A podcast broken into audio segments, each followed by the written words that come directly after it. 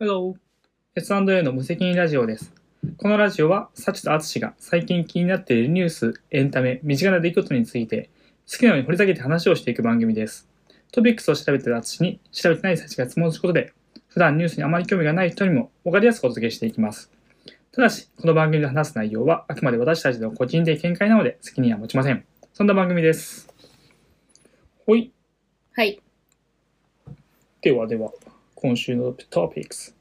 今週のハロプロニュースはい、じゃあ、今週のハロプロニュース。今週薄い話なんだけど。はい あの、アンジュルムっていうグループがありまして、はハロプロにい。はた。びたび登場します ね。まあ、神子で大体みんな知ってると思うんだけど。あのね、今いいよっていう話。なんか、ラジオ始めた頃も今、アンジュルムいいよみたいなこと言った気すんだけど、はい。はい。今アンジュルム追っかけないっていつ追っかけんのみたいな。あはいビヨンズでもその話した気がする。そうね今ならまだ小三ブレーとかなんかしてる気がする。あ、そう、言った言った。うんあ、そう。で、なんか、アンジュルムが新曲出すのね、今度。新曲を出すから、しかもトリプル A 面なわけ、例のごとく。あ、まだ出てないのあれ。多分出てない。えリリーブ始まってないか、あの、チェキとかさ、えうんうん。取れるんだけど、ハロプロって。で、その、トリプル A 面だから3曲あるんだけど、B 面がないのね。で、A 面に全部、ミュージックビデオが作られていつものパターンなんですよ。この話多分前もしたことあるラジうオんうでんね。うんあの、マーメイドとかの時うん。あ、に。だ、5月11日なので、ちょうどもうちょっとこれが、このラジオが出てちょっとした下だね。うんはいはいはい。そう、私がチェキ買うか迷ってたぐらいのうんうんあれなんだけど、ちょっと仕組みがよくわかんなかったからやめちゃったけどさ。まあそうそう、そんで MV が出てるわけ。で、まあいいのよ。3曲とも曲が結構いい曲もらえたなっていうのもあるんだけど、うん。うん。今の、今10人体制でやってんだけどさ、今のメンバー私、これまでのアンジュルムの中で一番好きかも、みたいな感じなのね。これは好みの問題だから本当にさ、それぞれで判断してくださいって感じなんだけど、うん。今、そのなんか、前なんかさ、フィロノスの回の時かな、フィロノスを紹介しますみたいなラジオで言ったのかもしれんけど、私ビジュアルが全員好みなグループの方が推しやすいというか、夢中になっちゃうのね。うんうん。好みじゃない子がいない状態みたいな。キュートはそうだったから、もうドハマりしちゃったんだけど、うんうん。バヒウムとかもそうね。なんだけど、今のアンジュルムってマジでそうなのね。うん。あの、苦手な顔の子がいないっていうか、まあ、みんながどんどん綺麗になっているからっていうのもあるんだけど、はいはい。っていうのと、あとはなんか、みんなスキルめちゃくちゃ高いの、今。はい。みんな歌えるし、みんな踊れるし、セリフもできるし、あの、うるさいし、みたいな。うるさいっていうのは、アンジェロの 個性として一番大事な要素なんだけど、っはい。ていうので、本当に好き、みたいな気持ち。本当は武道館とか行きたいんだけど、うん。コ取ンサートも行きたかったけど、取れなかったもんね。 れませんでしチた。ケット、一般、一般私は行き人たがかっ取れなかた。った。私は行きたかったです。行きたかったよね。はい淳、も行きたいって言って自分でこうやってたんだけど、そうれん。瞬殺だった。二人でどっちが、ど一枚しか今取れないから一人。 どっちが取れてもライコなしだよとか言ってやってた。うんマジ話にならないぐらいはのいスピードで終わっちゃったんで、瞬殺でした。そう、そうそうなんですよ。っていう、なんか今本当に夢中になってるぐらい、今のアンジュルムがすごい好きだから、まあ、ミュージックビデオぐらいはみんな見てよっていううん話です。見たらいいんじゃない今回のやつは3曲ともすごくいいと思いますよ。いいよね、なんかこうう一ん般受けというかさ、オタク、なんていうのかな、うーん、なん、どうやって言ったら角が立たないかわからない。えっと、なんで角が立っちゃうの今、 うん何かをこう褒めたたえようとしてるのに角が立っちゃうのやばいね。うん。例えば、でちょっと角立っちゃったらごめんね。そんな意図はないから。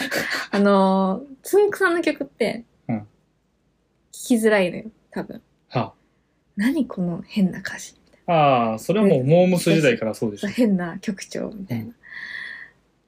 でも、まあ、オタク、私はつんくオタクなところもあるから、ういやん。やっぱ結局口ずさむのはつんく曲なんだよなみたいな感じになるんだけど、ひなまちゅりみたいなやつだからなんかさなんだろうなんていうのパーパーパーパーおどろさわごみたポいなやッつ。プのやつじゃない最近のモーニング娘。の曲とかは結構なんか、思春期みたいなさの女の子のを女の子目線で作ってる曲とかあるんだけどなんか歌詞とかがやっぱ歌詞のセレクトがつんくだなみたいな感じなんだけどつんくさだなみたいな、うんうんそれってやっぱなんかこう一般人としてはさ別にモーニング娘。のつんくも好きじゃないよみたいなっはいはいはい。て人からすると、うんなんか別に聞きづらいわけよね多分ちあょあっはいはいはい。となんだこの秋元康の歌詞の方がストレートで分かりやすいみたいな。こう分かんないけどポップでね、うんうんさとかじゃないっていうのがなんかハードルとしてあるなって私は思ってたんだけどはい。今回アンジュルムの曲は結構3曲とも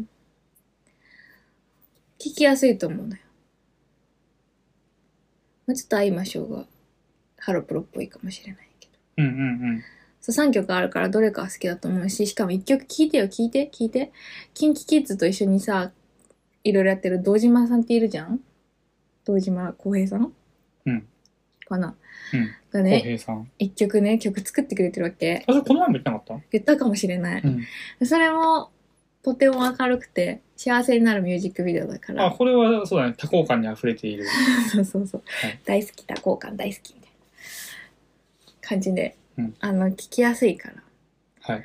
まあ聞いてよっていう話そうだね。で今も、本当に可愛いと思う俺からうん見ると、うん聞いてよよりも、見てよかな。あそうそうそうここ見でていよくっとて感じ、かなミュージックビデオもあるしうん。ミュージックビデオでいいなって思ったらその曲名で検索すると多分「ハロステ」っていうハロプロの番組にたどり着いて YouTube ね。そう、うんあそうそう YouTube で検索するとあの多分その堂島さんが作ってくれた曲とか最近あ違うそうそうそう堂島さんの曲じゃないや派手にやっちゃいなんか派手にやっちゃいな。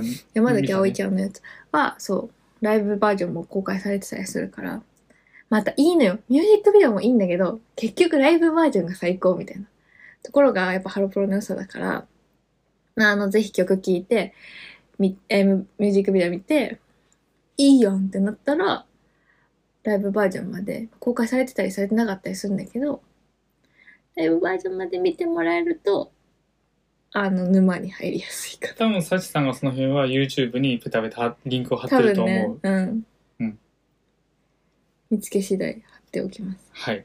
本当に公開されたばっかだっていうのが言いたかったのすごいいいよ、で何がいいだから結局竹内あかりがすごいっていう話なんだよでそれがちょっとディープな話になっていくからそうですね。今のリーダーの子が本当に頑張って今何十ルも作り上げたんだよっていうことをね知ってほしいなと思いますはい。そんな感じにしとくわはい。 まあ、あの、俺は別にハロプロをずっと推してるわけじゃないけど、うんいいと思うよ。今いいよねはい。すごくいいと思う。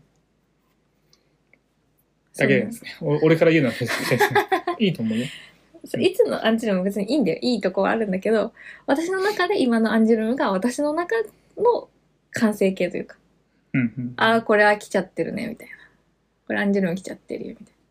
それはチケット取れないよ。で、武道館行かせてくんないかな、みたいな、そういう気持ちでやっております。はい。以上、 以上です。はい。以上でございます。えー、じゃあ真面目な話する真面目な話ないよね、今回ね。な、あ、まあまあ、真面目な話というか、まあ、うん、あんまない。真面目じゃないけど、じ一応ちゃんと面白そうなニュースは持ってきているよとうん。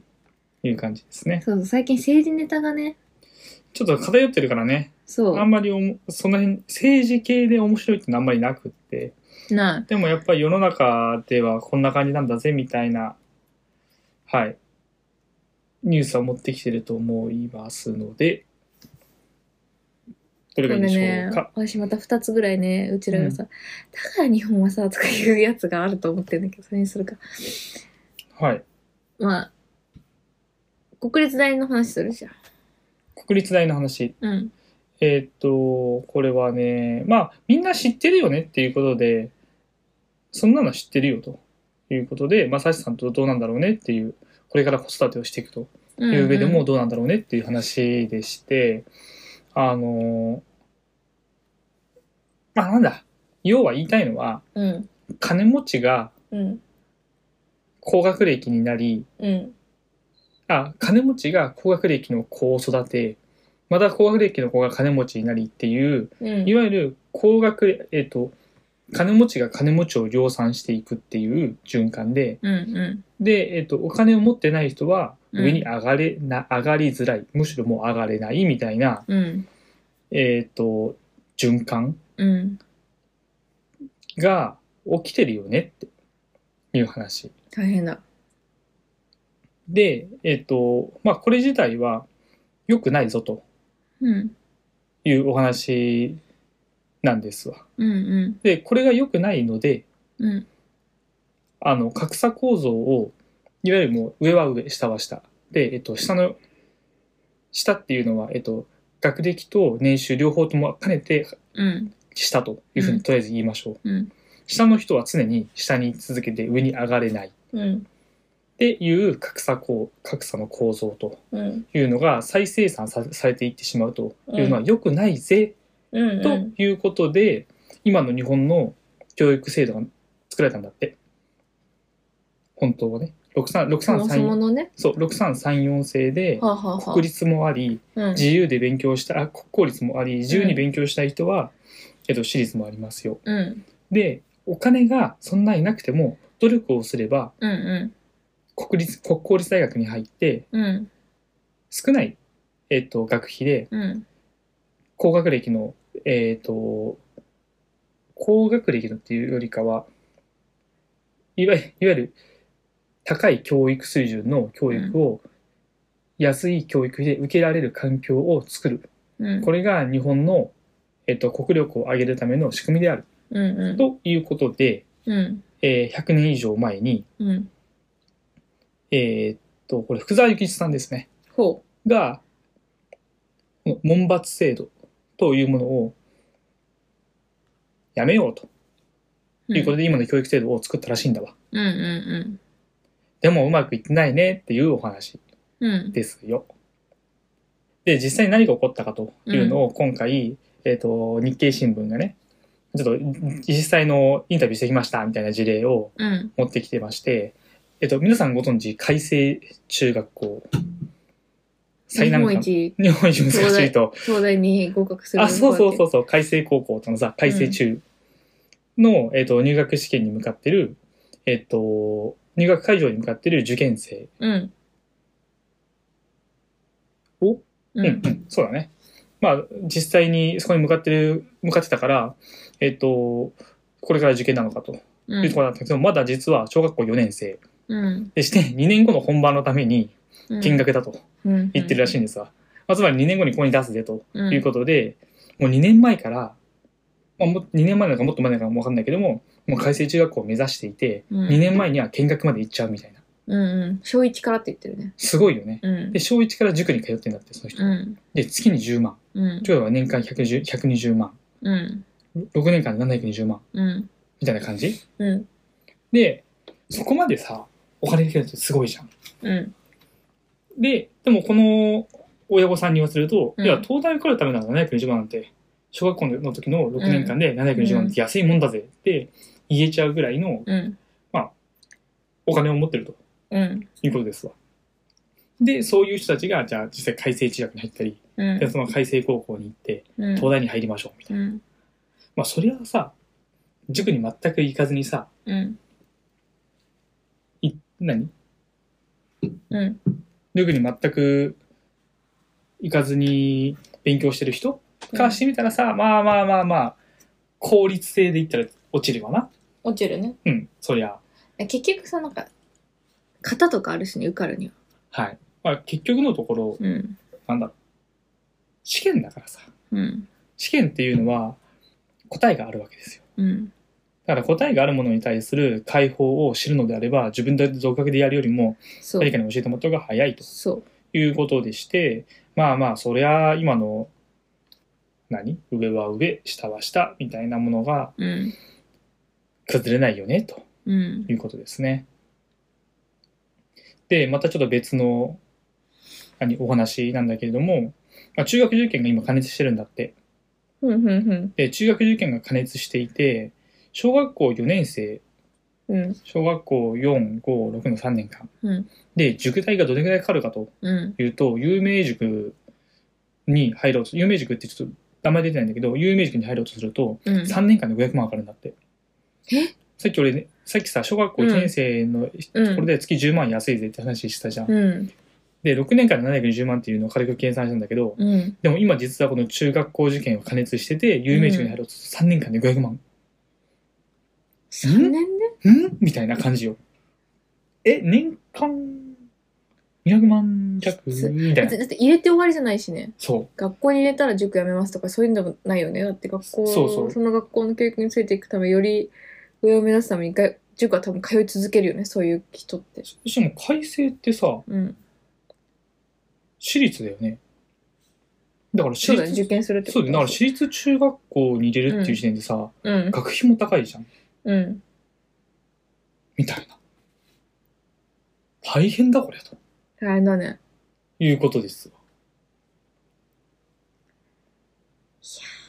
で、じゃあ、うん。今ちょっとじ塾の話と、うん実。際にこう改正中学校みたいな話に話をした話をしたんだけどもえっ、とじゃあ本当にそこまでやって東大に合格するんですかとうんうん。いう話も出てまして実際これ東大に合格する確率っていうのは明確に分かれていると。うん。はい、で東大に合格するうん。学生の54%、うん。つまり半分以上だよね。うん半分以上は年収950万円を超えているところだそうです。あ、家のね。家の年収がね家の年世収が帯年収だじゃん。た多分ね多分多分世帯年収だと思うけどうん。世帯年収が950万円をうん。超えているとうん。半分あ超えていると受かりやすいとうんうん。なかなか950万っても高いよね高い。ねあれだ。児童手当がもらえなくなる ところですね。うんみたいな人たちだけど。いらんやな。ということで、うんまあつまり投資をす子供に対して受験というところのうん。えーなんだ試験に対して投資をしたらした分だけ合格率は上がるっていうのはもう明確にお金の問題であるとうん。いうことが、まあ、見えてるねっていう話です。すごで、いね。まあ、なので、うん最初の話に戻って、うん。年収が高い人うん。ほどう学ん。費の安い国公立うん。に入る。うん。あれと。年収が高いとうん。学費の安い国公立に入る。うん。ということは、年収が低いとうん。学費が高い私立に入る。傾向がありますよと。しかも大学行かない人も最近逆に増えているような気がするよ、私は。ほう、私の感覚値だからわかんないけど。ほうほうほう。なんか私の世代ぐらいが、もう何にも考えずに大学行きますみたいな。もうピークかなみたいなうーん、気がしてんだけど、そんなことないのかなわからんな。なんか最近その多様性とかさ、はいはいはい。なるほどね。とかになってきてて、で別になんかこう、なんだろう、なんて言うんだっけ。えー、っと、なんて言うんだっけ。 Z 世代。違う違う違う。あのー終身雇用でもなくなったし、ああだー、はいはい。から一回もう就職して、で、貯めたお金で自分で専門学校とか行って、なんか学んでとか、わかんない、ワーキングホリデーで海外でなんか勉強してとか、うんっていうのが全然、なんかできるようになったから、昔より選択肢がいろいろあるからさ、そうだね。確かにそれはそうかもね。そう、なんか私の世代がか一番盲目的に、とりあえず大学には行かなきゃいけないみたいに思ってた世代なんじゃないかなって私は感覚で思ってるっていうはい。感じ。なんかこう、やりたいことも別にないし、ないけど、大学出とかないと就職できないから、大学行っとこう、みたいな。まあそれはあれじゃないですか。人材業をやっていたサシさんからしてみたら、結構肌身、肌身に感じての実体感なんじゃ、実体験なんじゃないですか。どうなんだろうでもだから、私は大卒の担当だったから、逆にそれしか知らないから、そこはわからないけど。うんうん。まあ、今はそうじゃないくないって思ってなんかその今の子たちの方がそのちゃんと考えてる気がして将来のこととかうんうん。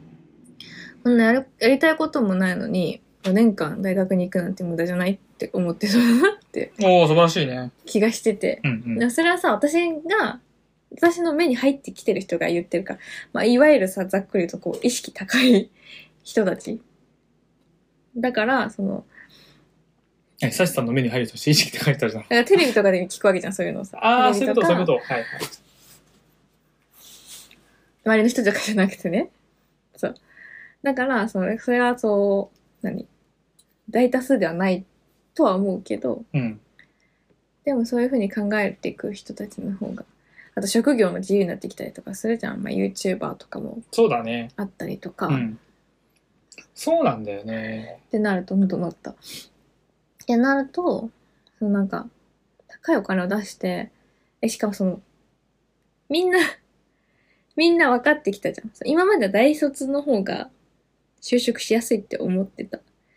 けど、結局のところ、まあ、いい大学って言ったらざっくりしてるけど、いわゆる難関校に入ってた人たちが、いい就職先に行けるわけで。その大学差別をしてるわけじゃないんだよ、別にね。雇用する企業側も。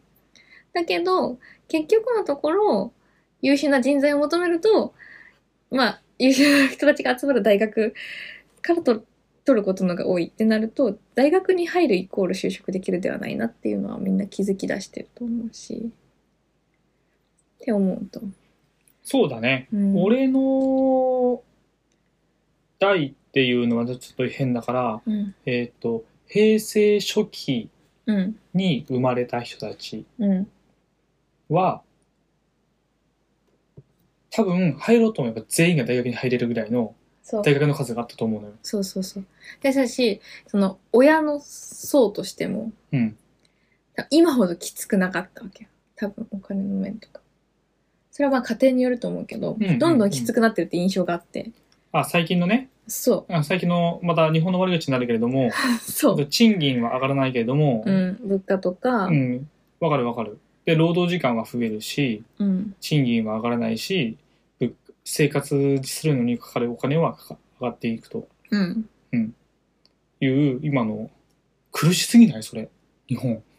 そうだよ、今ね。やばいね。うんあやばい、苦しいねた。だ今の方が、その、うまあ私が学生、大学4年の卒論もなんかそれに触れてたけどさ、やっぱ貧困の家庭が増えてるみたいなのを、うん。卒論にまとめたような気がしないようなするようなみたいな感じだけどうん。っていう話題がもう出てたぐらいの時代だったから今はもっとひどいんじゃないっていう。って思うと本当になんか無理したとて大学にご免許で行かせられないよっていううん。家庭も増えてるかもしれんし。そなあうなんだよね。これはなかなか、難しい。そうだから貧富の差みたいなのは、そりゃあ広がっていく未来しかないでしょうねみたいなうん。感じだよね。そうだね。なんだろう。もちろんさ、例外もあるだろうさって感じはするんだけど、全体を調べてみたら、うん多分貧富の差というのは広がっていけたろうなとうんいうふうには見えるよね。うん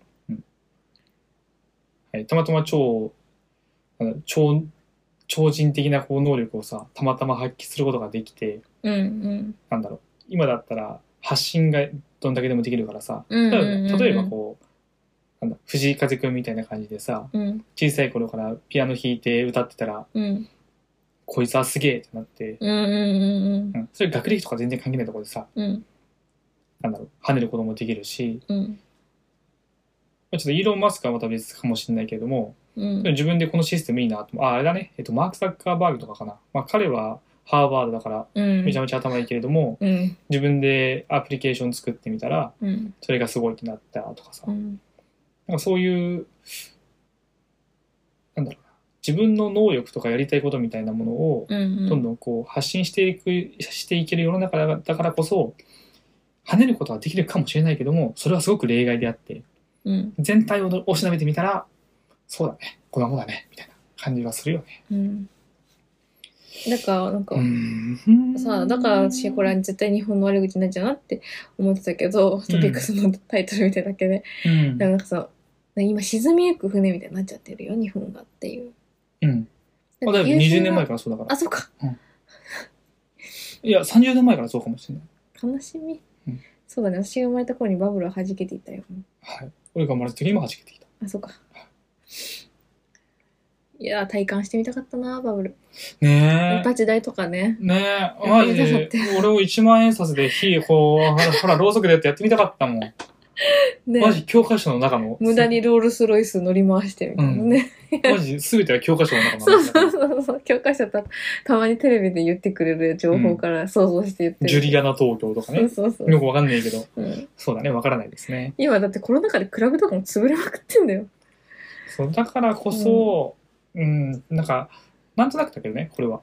小さくてもいいから起業してみなって俺は思う。なんか、ちょっと頭の中を考え変えてみて、タイとかさ、うんちょっと前の中国とかさ、あの、会社に入る人の方が少ないんだよ。自分で個人事業をやるっていう。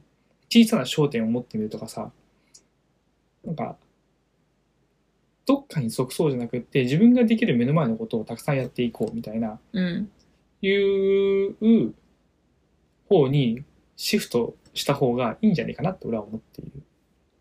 まあそれがやりにくそれいだ。けのうんうんそれがややりにくい日本だということは分かってるんだけれどもだからといってそのなんだろう企業に入って給料をいただくとうんいう生き方はうん今の日本だと厳しいよって俺は思っている、まあ私はサラリーマンをやってるのでうんあの早く抜け出したいなとはうん思いますけども、まあ今は楽しいからいいんだけどさうんうんなんかちょっとそこは、うん、みんながみんなこういう道であるある必要はないので、そうねそう、もう、もう、現にさ、こうやってお金がある人がいい大学に入って、いい就職先を見つけて、いい給料もらうっていうのが見えてんだからさ、そこはあまり追いかけすぎない方がいいんじゃないのかなとは思うよ。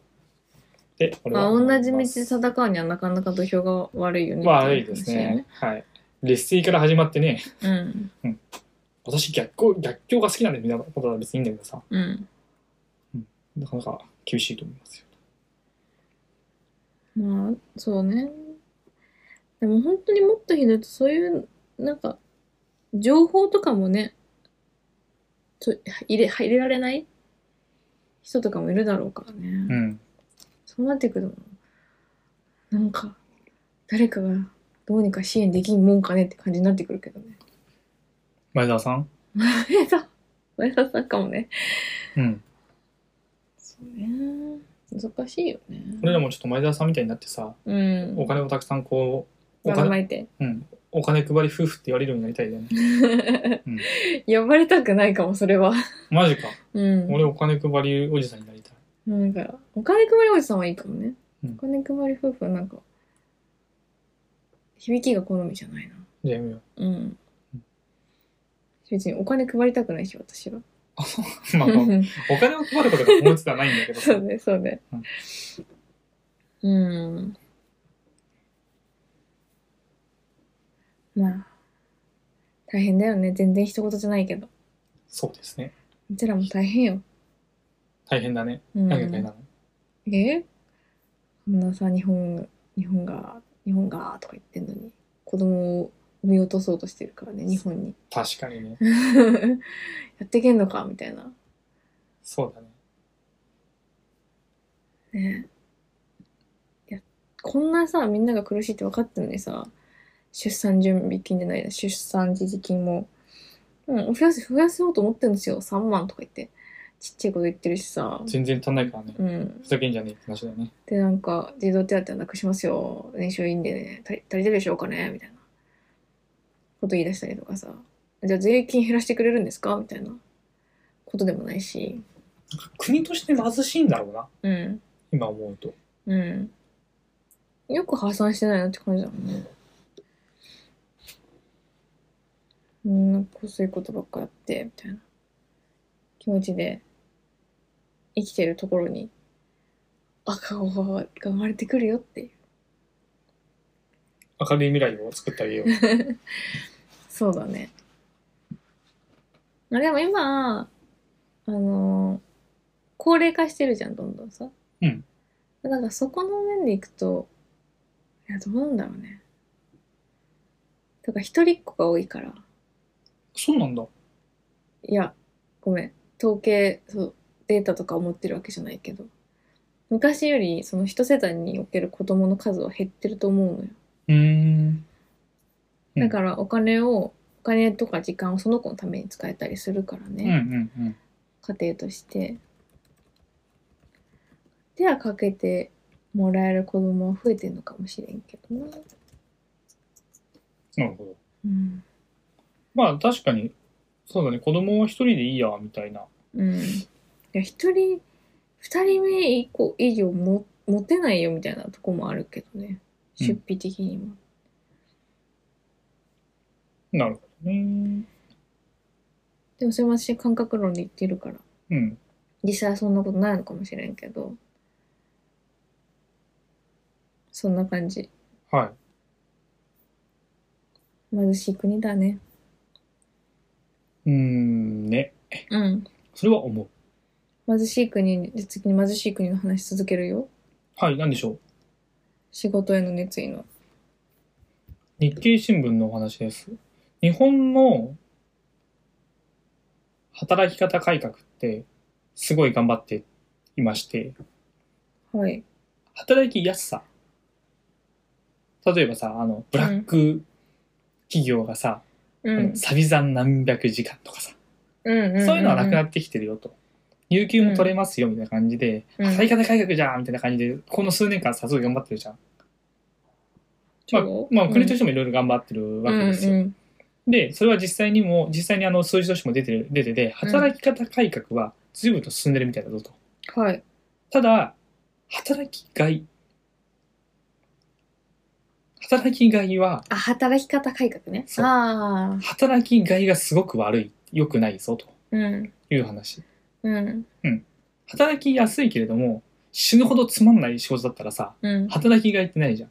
うんたと例えばだけど、有給は取れるし、うんあの、いつ休んでもいいですよ、みたいな。で、1日5時間のす、あの、働きでいいです、労働でいいです。うんその代わり5時間ずっと立っててくださいみたいなさ、うん何もしなくていいですよとか言って話、話だったら、超働きやすいかもしれないけども、うんただ働きがいは全然ないよねと。うんうんだから、働きや、働き方改革はいいけれども、ちょっとこれからは働きがい改革を進めていかなきゃまずいよねっていう話が出てました。はいはいはいで、働き、働きがい。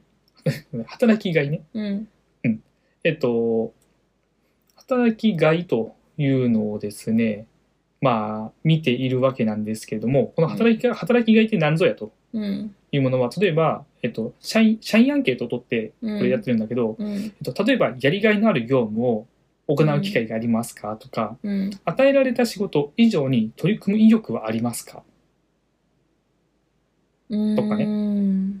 あとは、あの、会社に対するロイヤリティね、所属する誇りとかありますかみたいなうん。アンケートを取ったり、うん。仕事をしている時に夢中になれますかとか、うん。まあ、いろんな。なこうアンケート結果をアンケートを取った上で結果をまとめてるんだけどもうん。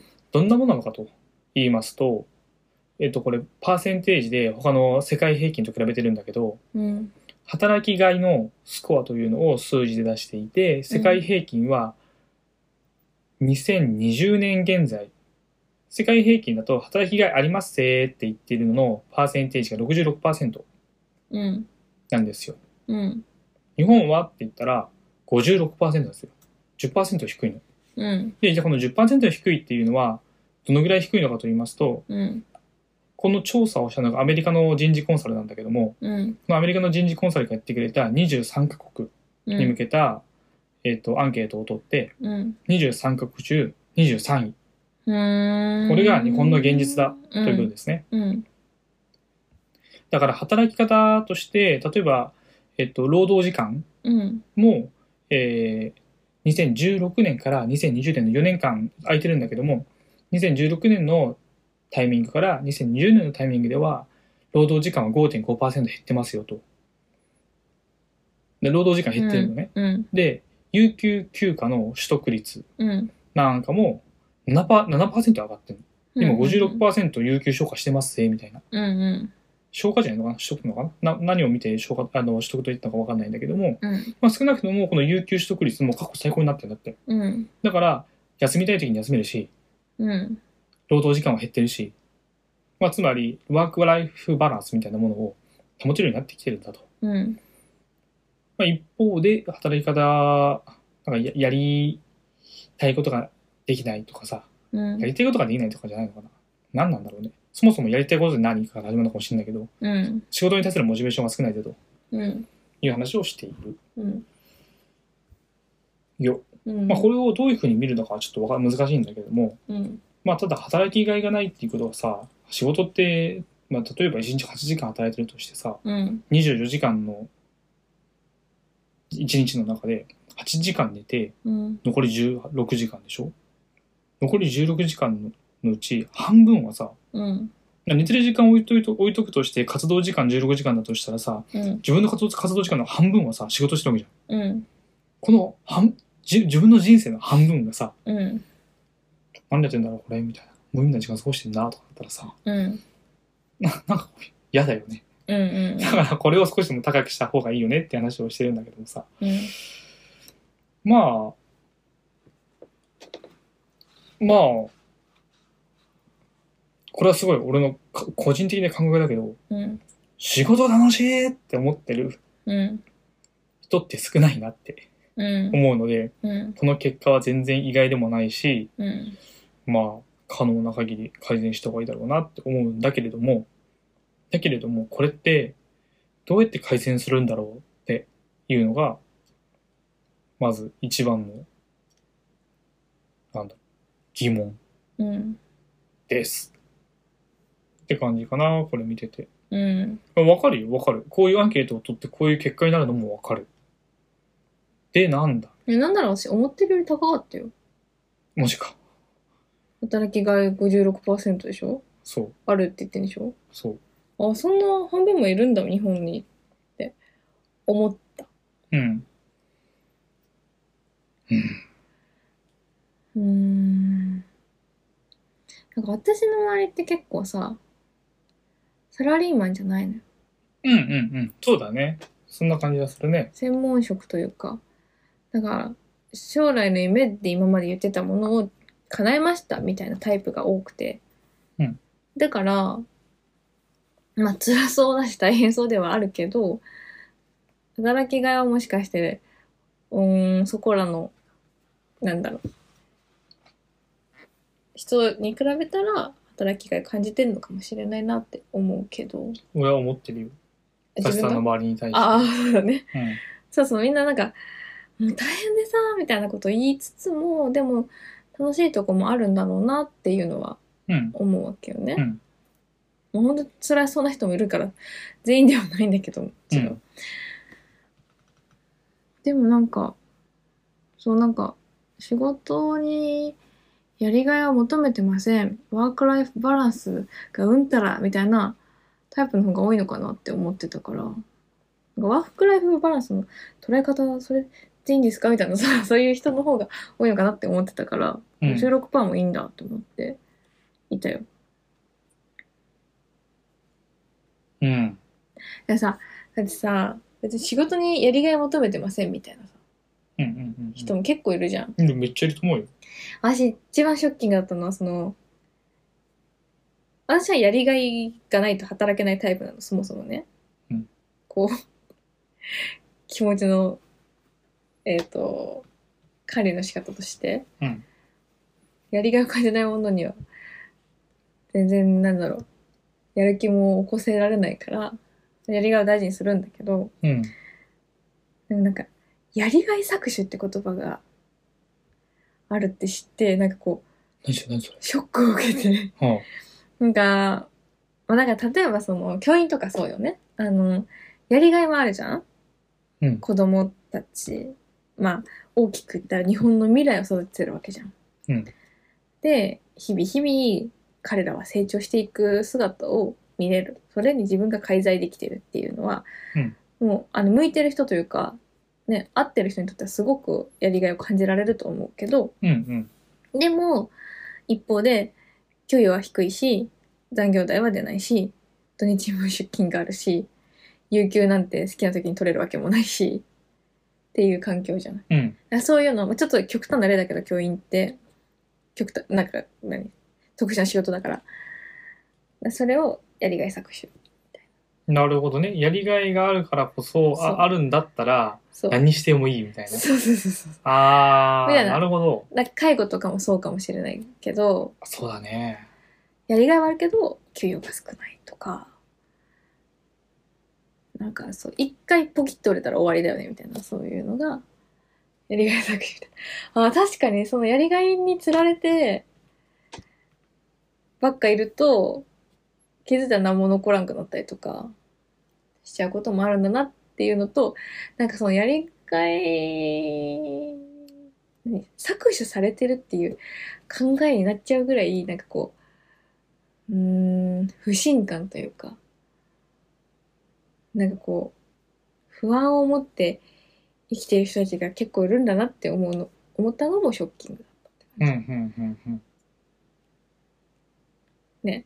うこん。んな、なんかバランスのいいところが増えればいいのにねっていう感じなんだけど、そうだと思いますよ。うん、やっぱり、ここにもなんか出てて、うん、働くことに幸せを感じる社員うん、が多い。まあ、つまり、めちゃめちゃ重労働でもない。で、ちゃんと働きがいもあるうん、という会社。うん、は、えー収益の増加率が高い。まあ、つまり、えっ、と、儲かってる。儲かる。うーん、だからさっきのうん金持ちの構造と一緒なんだよね、多分ね。ハッピーな人たちが多いと、うん。生産性が。生産性が上がる。てそかう、。そもそも、だから、うん社員をハッピーにしようっていう会社うんうんは、社員もやりがいを見出しやすい。うんでやりがいを見出せれば、生産性も上がって、うん。うん収益が上がって、さらに会社は、じゃあ、社員に還元しようっていううんうんうん。ふうに考えやすいから、うんで考えられ考える、ね、土壌ができるから、うんでどんどんどんどんそれが大きくなっていくからっうん。ていう感じなんですそうですね。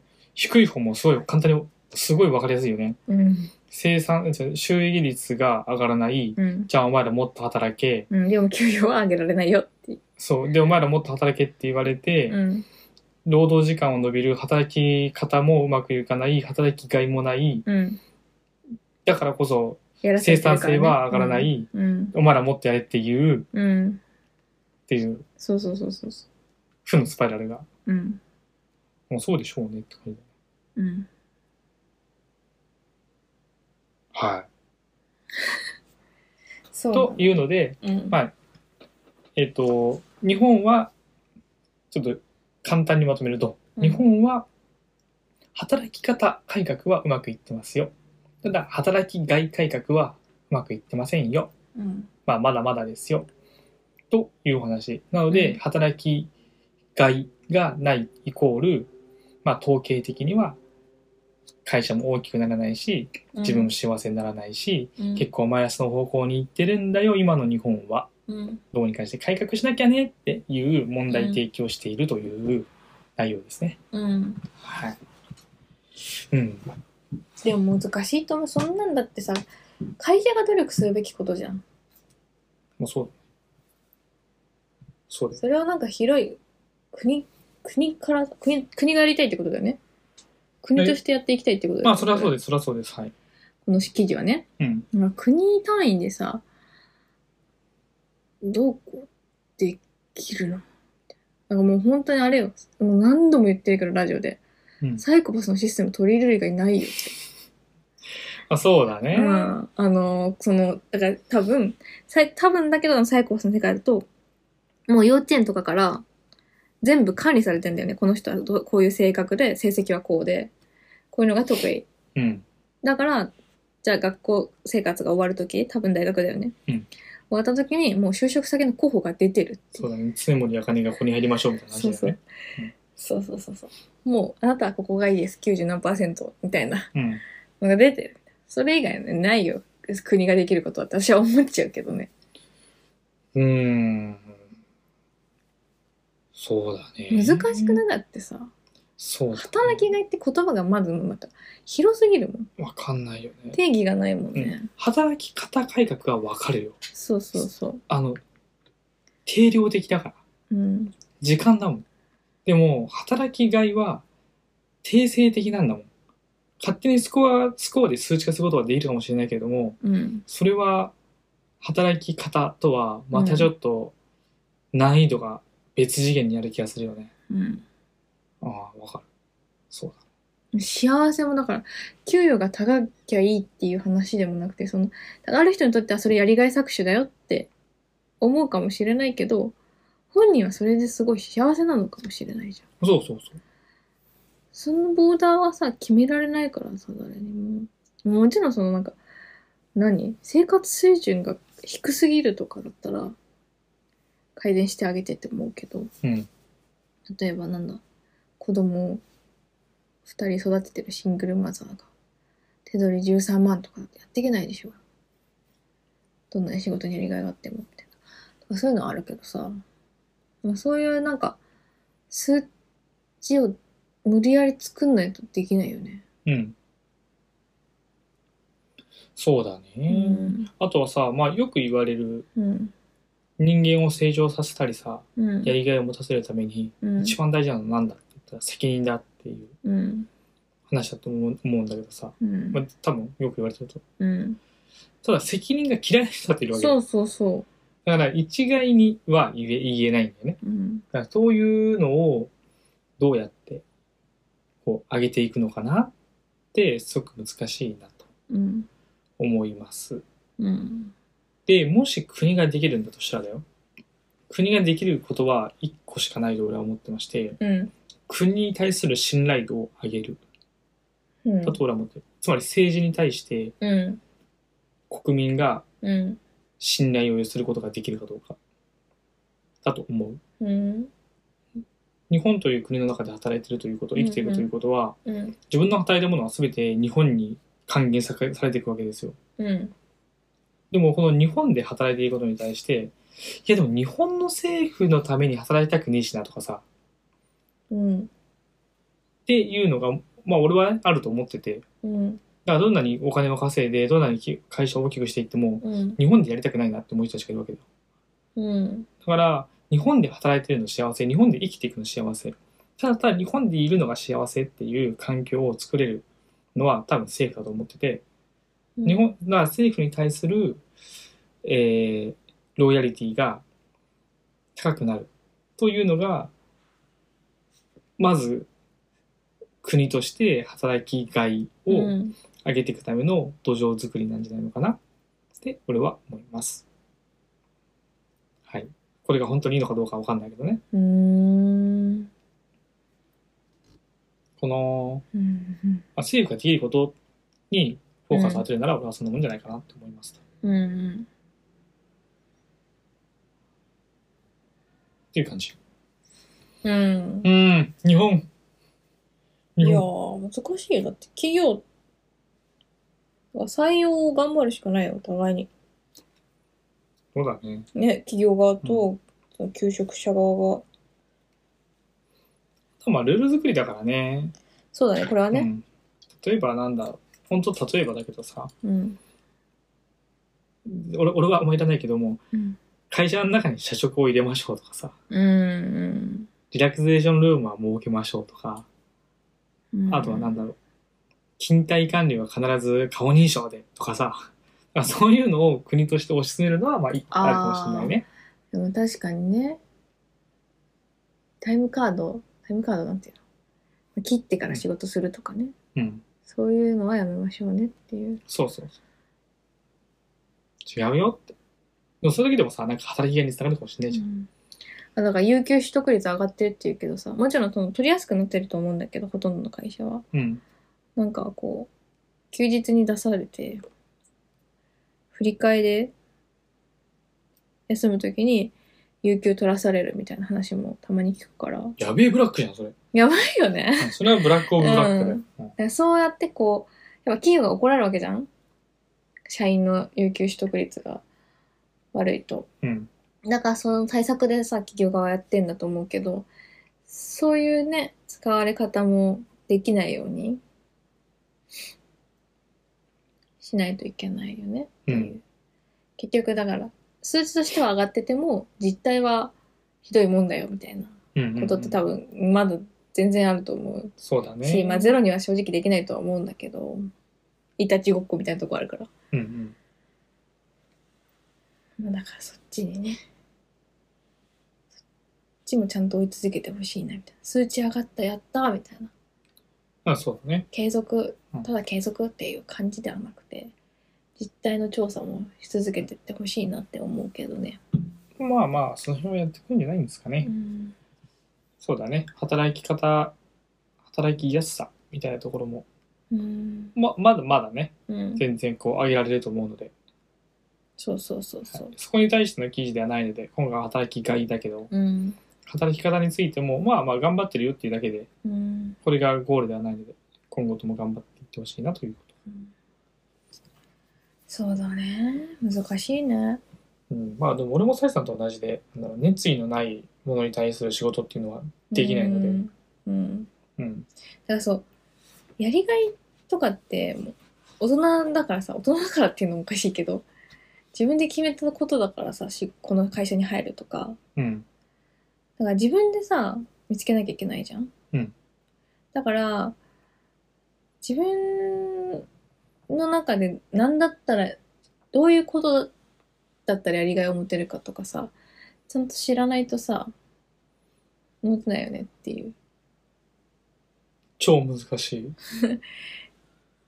て思うのよ。だからそう。俺もそれが欲しい。だから俺は常にルフィを求めてる。誰か俺のことを引っ張っていってくれっていつも思って るそう、めっちゃむずい。だからやりがいを見つけるってそんぐらい難しいじゃん。でも、モチベーションなんとかもさ、自分で管理しなきゃいけないわけよね。うん今まではさ、なんだ、部活のコーチとかがやっててくれたかもしれんけど、学校の先生とかが、わかんないけど。 ねえ私がだって、何子供を見てる側だったらさ、その子のモチベーション上げようって努力するじゃん。でももう自分でそれを管理しなきゃいけないから、社会に出たら。そこはなんかさ、政府がどうこうっていうよりかは、自分で、それがお金でもいいと思うし、お金は分かりやすいモチベーターだと思うよ。うん。そうだね。今、ほんと、ふと思ったんだけどさ、うん、そんなのがあるかどうかもわかんないし、もうあるのかもしれないんだけども、うなんん、か、モチベーション管理みたいなものをさ、うん、国として資格とか、資格化とかしてみてさ、うん。例えばあの、森岡さんあの、US、USJ の V 字大学の森岡さんとかはさ、あの、彼の本の中でも言ってたけど、出社するときに、さて今日は何人モチベートしようかな、みたいなことを考えながら出社して、いろんな人に話をかけて、うん、うん、社員の人たちが一緒に働いてくれるメンバーたちがうん、どんだけこう働きたいって自分たちでうん、熱意を持ってくれるかっていうものをすごく大事にしているとうん、いう話をしてたからさなんかそういう後押しの仕方もあるんじゃないかなと今うん。思いましたと。もう結構、あるもんね、なんか。そういうサービス作ってる会社。うーんは可い視化します、みたいな。はい。なんかそういうのがね、もっとうまくいってればね、うんとかそういうのしゃ、えー、何えっ、と、支援するとかね、うん、作るの。 その可視化があるところまで到達するとサイコパスの世界が近づいてくる。近づいてくるんですあ今君モチベーションメーターが32%まで落ちましたねみたいな周りの人たちを見てみると60%だけどどうにかあったのかなみたいなうんうんうんでこのまま32%が続いていくと君クビになっちゃうからさみたいな話になってくるうん。でもね、そうし調べてみたら推しが結婚したとかかもしれんけどな。とかねうんなんかそういうのがさ、うん。でもそうそうそう。でそういうことだよね。うん、大きい規模で何かを変え、変えようと思うんだったら、数値化しなきゃできないよね。そうだね概念的な。で、だって政府のじゃあ、何働きがいかん改革アンバサダーに松岡修造さんを襲名し しましたみたいな。うん応援してくれますよね 頑張れ ダメだダメだ、なんだろう、元気にはなるかもしれないけど、一時 的にうんいやいやいやうるせえ ってななるか、なるなる。モチベーション高い人にとってはいいかもしれんけ ど、心に余裕がない人とかうんね、うるせえな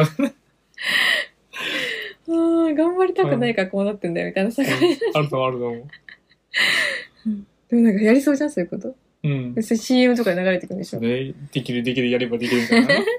そうそう夏岡修造は何も悪くないんだよ今のああ、そ話うそう。極端な例としてね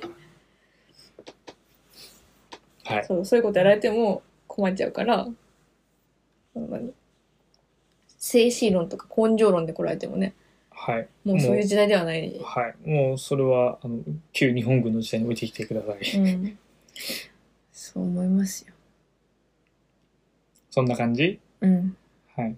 そんな感じなんかもう一個ぐらいあったよねえー、っとあ VR の話か VR。あ、これね、面白いと俺は思ったんだけども、うんえっ、と、VR 睡眠はって知っていますかということです。なんですが。一応ね、なんか言葉としては、メタバースっていうのが流行る前から、えっ、と、この VR 睡眠っていうものの文化はあったらしいですと。うん俺は知らなかった。うんえっ、と、とりあえず言うておきますと、VR 睡眠とは、うん VR 空間上でうん睡眠をとることなんですわ。うんなので、ゲームをしながら寝落ちしてしまうとか、そういうのではなくて、のちゃんと VR 空間の中で一うん人、もしくは誰かとうん大多数でうん一緒に寝るうんっていうのが、えっと VR 睡眠と言われるものだそうです。うん一応メリットみたいなものもあってさ、普通寝るってなったら自分の家とかさ、まあちょっっとこう環境を変えてホテルとかとうんだと思うんだけども違いますと。VR 空間だったらどんなところで寝ら寝られるんですかと。ファンタジーの中で寝たりさ、宇宙空間の中で寝たりとかさ、ああ向こう側の世界はねそう、向こううんうの側の空間の世界の中で寝,、うん寝ることができるっていうう、んあ面白いじゃんとうんいうのもあるし、あとは遠く離れた人と一緒に寝寝れること、寝るという感覚も得られるかもしれないとかさ、うん、VR コンとかできてくんだろうねまあオンラインゲームと一緒かまあそうだね、そうだね。まあアバターが入るかどうかって話だと思うんだけどもさ、うんはい。なんていうのがあって、まあ非日常の中に寝ることができますようんということね。で、この VR 睡眠によって、うん結構ちゃんとプラスのこともあるらしくってね。うんあの、何リラクゼーション効果があると。うん VR 空間の中にいることによって、うんまあリラックスをして、うん例えば宇宙空間の中でただただふふやふやとこう漂っているようなふ雰囲気のところにいると、うんまあ、リラックスすることができるので、ストレスを解消そすることができて、睡眠にもいい影響があるんじゃないかとういうこともも一応考えられてるらしい。で、うん実際にちょっと研究をしてみたとうんいうことで、えっと、VR は不眠症、不眠症症状のある10代の若者に対して、うんこの VR 睡眠みたいみたいなものをね、うん実際 VR 睡眠かどうかわかんないんだけども、VR 空間の中に一回入れてみたら、リラックスして睡眠障害が治りましたとか、うんあとは睡眠の睡眠障害がない若者うんにもやってみた、やってみたらしいんだけども、うん睡眠の質が改善しましたとか。へえだからそういうことで、一応 VR というものに対して治療法みたいな、うんえーことも一応効果としてはあるうんらしい。うんただし、うん今の VR のゴールというのは、うん睡眠に最適化されてませんと。そうだろうねなので重いし重ねたいうと。んで、実際にこれ記事書いてくれた人がやってらやってみたらしいの。うんやってみたらしいんだけど、この記事書いた人は、うん横向きで寝るのが好きらしくって、横向きで寝たら邪魔だよみたいあー私もなだうんのとか、長時間つけて、うんつけてないと、まあ寝つけないからさ、うん逆にストレスになるとかっていうのはあるらしくはいて、はいまあ、それは人それぞれだとうんいうことですね。なるほどはい。まあおもろいね。そのなんか脳への影響とかが気になるけど、あと依存度とかうん。気になるけど、でもそれは普通の世界も一緒だもんね。お酒飲まないと寝れなくなっちゃったみたいな人とかもうんいたりとかさ、いや、そうだね。そう一緒だと思うよ。ね、アイス食べないととかね。うんなんかそう、習慣化したからこそそれがないと眠れないとかっうん。ていうのは別に普通にも起こるから、依存性についてはまうんあ。変わらないか。俺、これ宇宙空間で寝るってやってみたいな。 できるじゃん、VR ゴーグルは持ってんだから。まあ重たいけど、重たい。ちょっと寝られないかな。問題しなんかそのゴーグルで電池切れた時とかうるさそうピーとか言わない言わないわ。多もう分なかっ多分た。無音で切れるんじゃないかなと思うんだけど。そうだね。これなかなか面白いなって思ったんだ。うん私寝つきいいからな。うん。で、まあ、あと俺がこれ見て思ったのは、あの、寝られない、最現代人の不眠障害の原因の一つって、スマートフォンのブルあ、ブルーーラライイトトなんですよ。うん。だから VR ゴーグルってさ、ブルーライトじゃん。うん。すげえ目覚醒するんじゃねとかっていうふうにうんうん思ってはいる。うん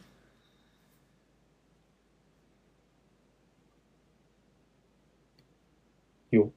確かに。そう、だから脳への影響みたいなの気になるけどね。うん。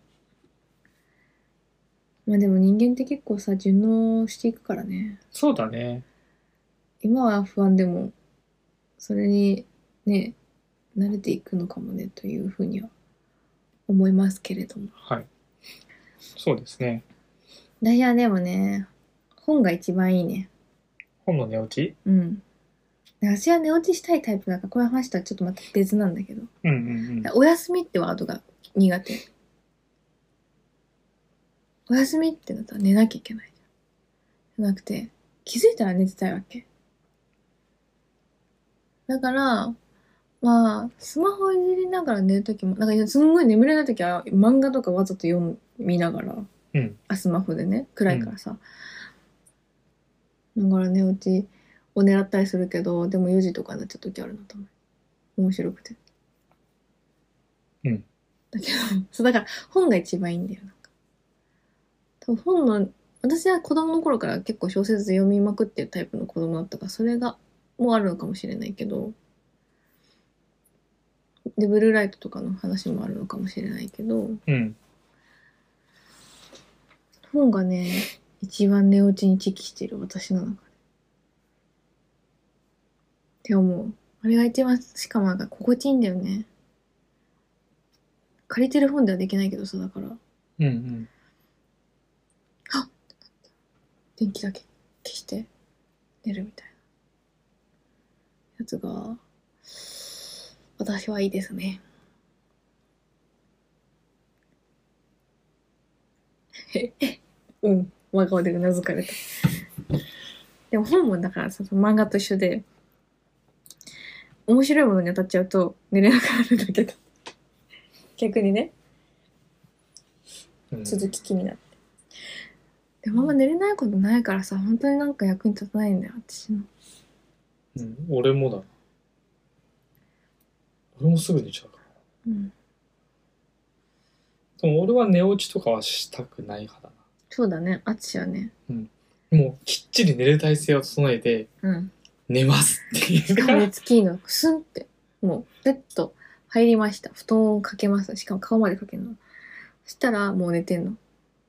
毛布がね、気持ちいいね。そうそれはできないんだよ。それはね。そう。あのね、顔に何かがかかってないと嫌なの。これだけはね、あるね。うん。そう、顔に何かを当ててたい。うん。毛布が最高。うんうんうん。あそう、あと、再生もあるね。私、うつ伏せが寝るんだから本寝落ちするのかも。本って持ってると重いしさ、電気の向きとか的にもさ、うん本が枕側にある方が読みやすいじゃんわか。るわかる。うんで、それでやってると、まあ、体が疲れてくるっていうのもあるんだけど。あれ背筋疲れそうだね。やっぱ、うつ伏せで寝るのが一番ちょっと寝つきがいいから、うんうんそれもあるのかもしれないな。うん。うん。うつ伏せって良くないんだよねって思いながら、じゃあさ、うん、今思ったのがさ、うん。枕の中に VR 仕込んだらどうあ、枕の下に写真仕込む的 な違うけど、みたいな感じ。あったよね、見たい夢をさ、うん。の写真をさうん、枕の下に入れたらその夢見れるよみたいな話あったよね、子供のこん頃。な、嘘でしょないなえ、これ地域的な あれいうん、多分。ヤンキーたちが住んでた からね。どういうことよ。え、それあれでしょあえなんかじゃ消あしなんか消しゴムに好きな子の名前書いて全部消しあ、切っでたらもみなたいんなかとそういう、同そうじ。いうジャンルのやつ。え、じゃあドラえもんとかでやってたんじゃないやってないかな知らない知らない。え、嘘。でもやったことはないんだけど、うん。めんどくさいし。だろううん。別になんか、写真からってよくわかんない。あだから好きな人の夢とか見るのね。だからどうもとこいつの写真をさ、入れるとかだろうね、多分ね。そんなんしなくても出てくるし、私の夢、めっちゃ。そう、今までめっちゃって嘘ついちゃった。5回ぐらいは出てきてるけど。少ない ね。数十年間で5回。そうだね。はい。小学校1年生ぐらいから知ってるから、 もうな、にうん20分のかける360みたいな感じだけど。うん。じゃあ俺が言いたかったのは違うよ。うん、はい、ごめんなさい。なんだっけ。うん枕の下じゃなくて枕自体が VR ゴーグルになってる。うんうん。だから、サチさんだったら、あの、うつ伏せじゃん。そう。うつ伏せの人にしか多分あんま効果ないんだけど、うん。うつ伏せになって枕に顔ペタってくっつけたら、うん。もう目の前が VR 空間なの。はい。だから宇宙の空間をペタって見ながら、いつの間にか寝るっていう。ああ、それはいいかも。浮遊感もありそうだし。っていう感じ。例えばさ、俺だったら横向いたり上上向いたりするんだけど、ゴーグル邪魔じゃん。うん。でも、まもし枕にそれが入ってたら、うつ伏せで寝ればいけると。でも、あとはコンタクトとかね。ほコンタクト装着して寝るとか。う。うんうんうん。また、脳波とかもはや。あ、だからさ、それコンタクト入れたらさ、目つぶっても流れてたわけじゃない そう、永遠に流れてる。ね それは嫌だな。目の中、まぶたの中だからさ、そいつ自体が発光してたらさ、もう目が光ってるよね、外から見たらね。超怖いよ、それね。 確かになえ、。こいつ寝てんだけど目が光ってんだけど、みたいな。なんかプラネタリウムみたいなのうん見える。怖い。確かにダメだ。えだからその、あれだよ、じゃあさ、あの、コ運よ。うんうんうん。あの、酸素カプセルみたいな。あ、れそう、コナンの。コナンでしょベイカーストリートの時のコ運みたいな感じのとこで寝るよね、あとは。そういうことだね。うん。でも帰ってこれなくなるからね、ああいうのって大体。うんア大ニメ体とね、かアニだメと、ですそう、ね。大体帰ってこれない。向こうで死んだら死んじゃうんだよ。そうだね。ソードアートオンラインとかね。そうそうそだうね大体そうなっちゃうから展開として、うん私はああいうのがさ実用化されたとしても、うん多分怖くてできないねガンダムのゲームじゃないゲーセンにあった。一回500円でするゲーム。ねそんなのあんそう。あ、どうないのあ、ま、ないか。うんないないないまあ、ほんと、コクーンと同じ。あ私ワニ倒すやつぐらいしかやったことないゲーセンうんうん中に入って、うんもう完全に、あの、が全部が画面。うんうんうんコクーンの中全部が画面で、手足も全部動かす。うん本当にガンダムの中に入ってるっていう。あそれでもちょっと面白そう高い。なんか脳波とつながってなければいいよ繋がってない。脳とつながるがやっぱトリガーじゃないああいうのってまあ、ニューラリンクそうですね。脳とつなげちゃうと大体こう悪い人に乗っ取られて、うんあの現実世界に戻れなくなっちゃうゲームをクリアするまで帰れなくなっちゃうからはい。そんいなわゆる電脳世界って言われるやつですね。それは怖いからねスタンダローンコンプレックス。でもそういうゲームって多分これから出てくるじゃん絶対あ、出てくるだろそうのね。 VR とかもそうかもしれんけど、いや怖くてできないなその今までのその私がサスペンスものを見すぎているせいでもあるかもしれんけどいや、当然の拒否反応だと思うけどね、それは。うんだ人類として。ってね生き残る側にななると思わないもん自分があれ読んでてすごいじゃんあの生き残る主主人公って、 うん主人公補正がすごいじそうだね。ゃん、うん、主人公補正絶対死なない からね。そうそうそうそう。いやー。うんまあ、何の話だっけあ、VR 睡眠ね。VR はいいんじゃない眠、眠くなるならね。眠れなくて苦労してる人結構いるからね。うん私も今、あの、妊娠のせいで寝つきが悪くなってたりはしてて。で、それこそ、うつ伏せでだったら今まで寝れてたのに、うつ伏せで寝れないから今、ね。そうだね。結構大変なんだけど。一回だからソファーで寝ようとしたりするね。うんうんうん。えそう、本当に環境変わるといいよね。本当に私はね、とにかく寝落ちが好きだから、寝落ちが好きって脳に良くないのかなわかんないけど。あの、ソファーも寝落ちスポットだからさ、ソファー行ったら寝れるかな、で、意外と寝れんだよね、本当に。寝よう、あ、まあ、え、ソファーで横になるってこ横になる。とあ、横になっちゃうのか毛布とか持ってって。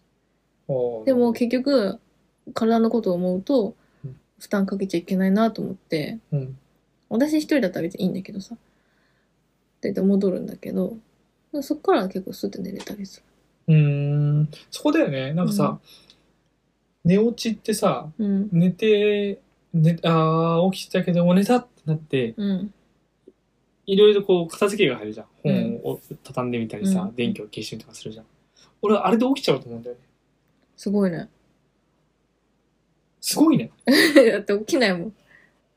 むしろそれ、その状態がいいのにちょうど。あー、寝ちゃったなー。ポン。棚に置く。電気カチッて消す。うん。で、寝落ちする。寝る。ははそ そうなれんがだ。心地いいのだ。その時点で、だから、うんソファーで寝落ちしちゃうと、だいたい歯磨いてないわけ、まだ。ああ、なるほど、なるほど、なるほそど。れは、うんあの、残念パタ残念パターンだねーン。。歯磨かないと、起きるじゃんね、歯そ磨のいて。スースーですよ。口の中スースー。うんだから、なんか、できるだけ歯を磨いてから寝落ちはしたいんだけど。うんうん。もそうそう。よくソファーで寝落ちしてるけど、う、してるね。最近も。インスタグラム開きながら寝落ちしてて、 あつしがスマホ片付けてくれるみたいな。そうだね。あこれ携帯落ちるなと思って。 しかも知らない人をフォローしてたりとかすんだよね。知らないものいいねしたり。怖っ怖いまあ、のするよ。よね、でもうね。んポチポチ勝手にやってんだからね。ツイッターとかも、なんだ、え、なんだろうこの人とかもとかフォローしてたりするの。ごめんなさいと思いながら外すけどね。そう。そうなんだ。気をつけな、みんな。そういうのは。うん。なんか漫画とかもさ、今無料の漫画のアプリでコツコツ読んでたりするけど、課金もできるよね。うん。なんか課金ボタンとかたまに押しちゃってたりとかすると、危なかったみたいな感じ。俺絶対無理そういう